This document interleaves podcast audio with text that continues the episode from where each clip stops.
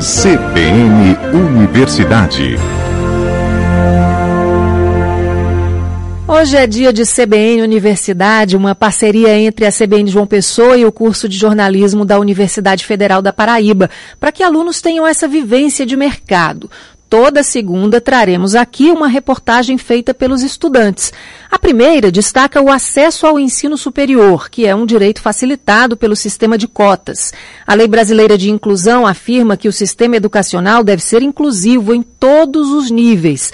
A estudante de jornalismo da UFPB, Grace Vasconcelos, explica como pessoas com deficiência percorrem o caminho do conhecimento na UFPB.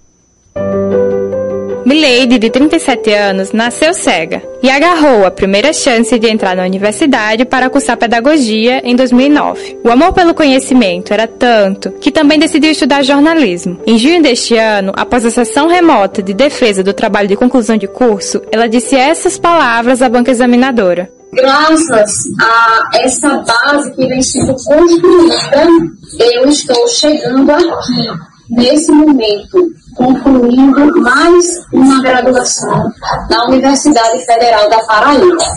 Milady consegue ler textos acadêmicos, realizar os trabalhos e navegar pelo conhecimento por meio dos leitores de tela e do sistema Braille. Mas nem todos os estudantes com deficiência foram ensinados a usar um computador, o que dificulta a execução de tarefas simples da vida universitária, como acessar o e-mail.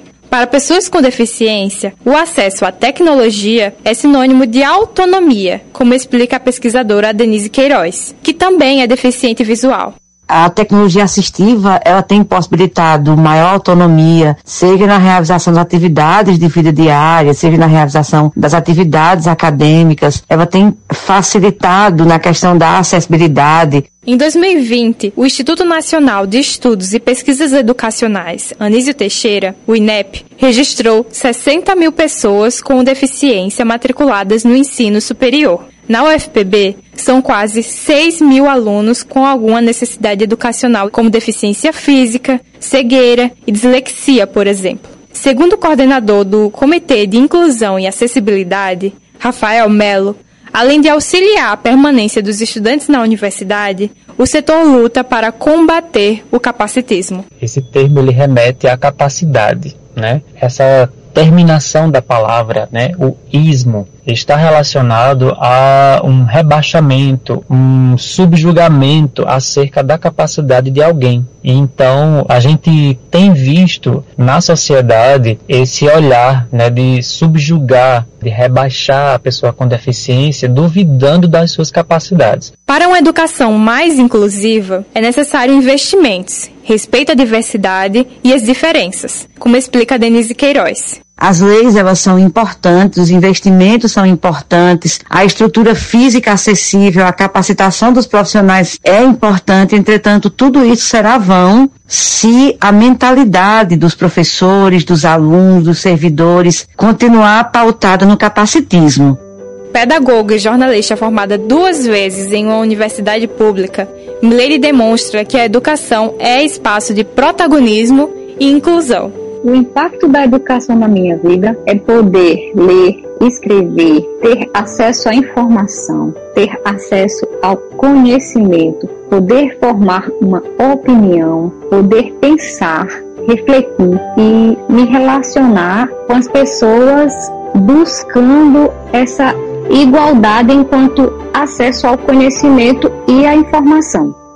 Se você quer saber mais sobre acessibilidade digital para surdos e cegos, escute o podcast Acesso. O produto é de Júlia Oliveira e foi resultado do trabalho de conclusão de curso em jornalismo na UFPB. Essa reportagem foi produzida por mim, Grace Vasconcelos, com colaboração de Mileide Moreira e Dina Mello. Na edição, Marcos Pac. A orientação é da professora Patrícia Monteiro. Estreia! Parabéns a todos da equipe aí que se uniram e fizeram esse trabalho, que é o trabalho em grupo, né? O trabalho em equipe, jornalismo é isso, ninguém faz nada sozinho. Sempre são muitas mãos, muitas cabeças pensando, muita gente agindo.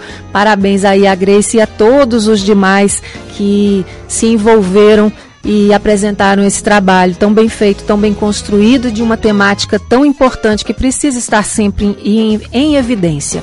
Você que nos ouve agora ou que chegou no fim, pegou pela metade a matéria ou quer ouvir de novo, não esquece que ela vai para o site da CBN, cbnjoaopessoa.com.br. Depois do programa, ela fica lá junto com todo o nosso conteúdo. Você pode acessar e ouvir quantas vezes quiser. E o pessoal já está trabalhando num próximo tema. Esta semana eles estão trabalhando o tema de terapias integrativas. Essa é a próxima reportagem que a gente leva ao ar na semana que vem, segunda-feira que vem. Já estou ansiosa, tenho certeza que os nossos ouvintes também. Um beijo para todo o pessoal da UFPB.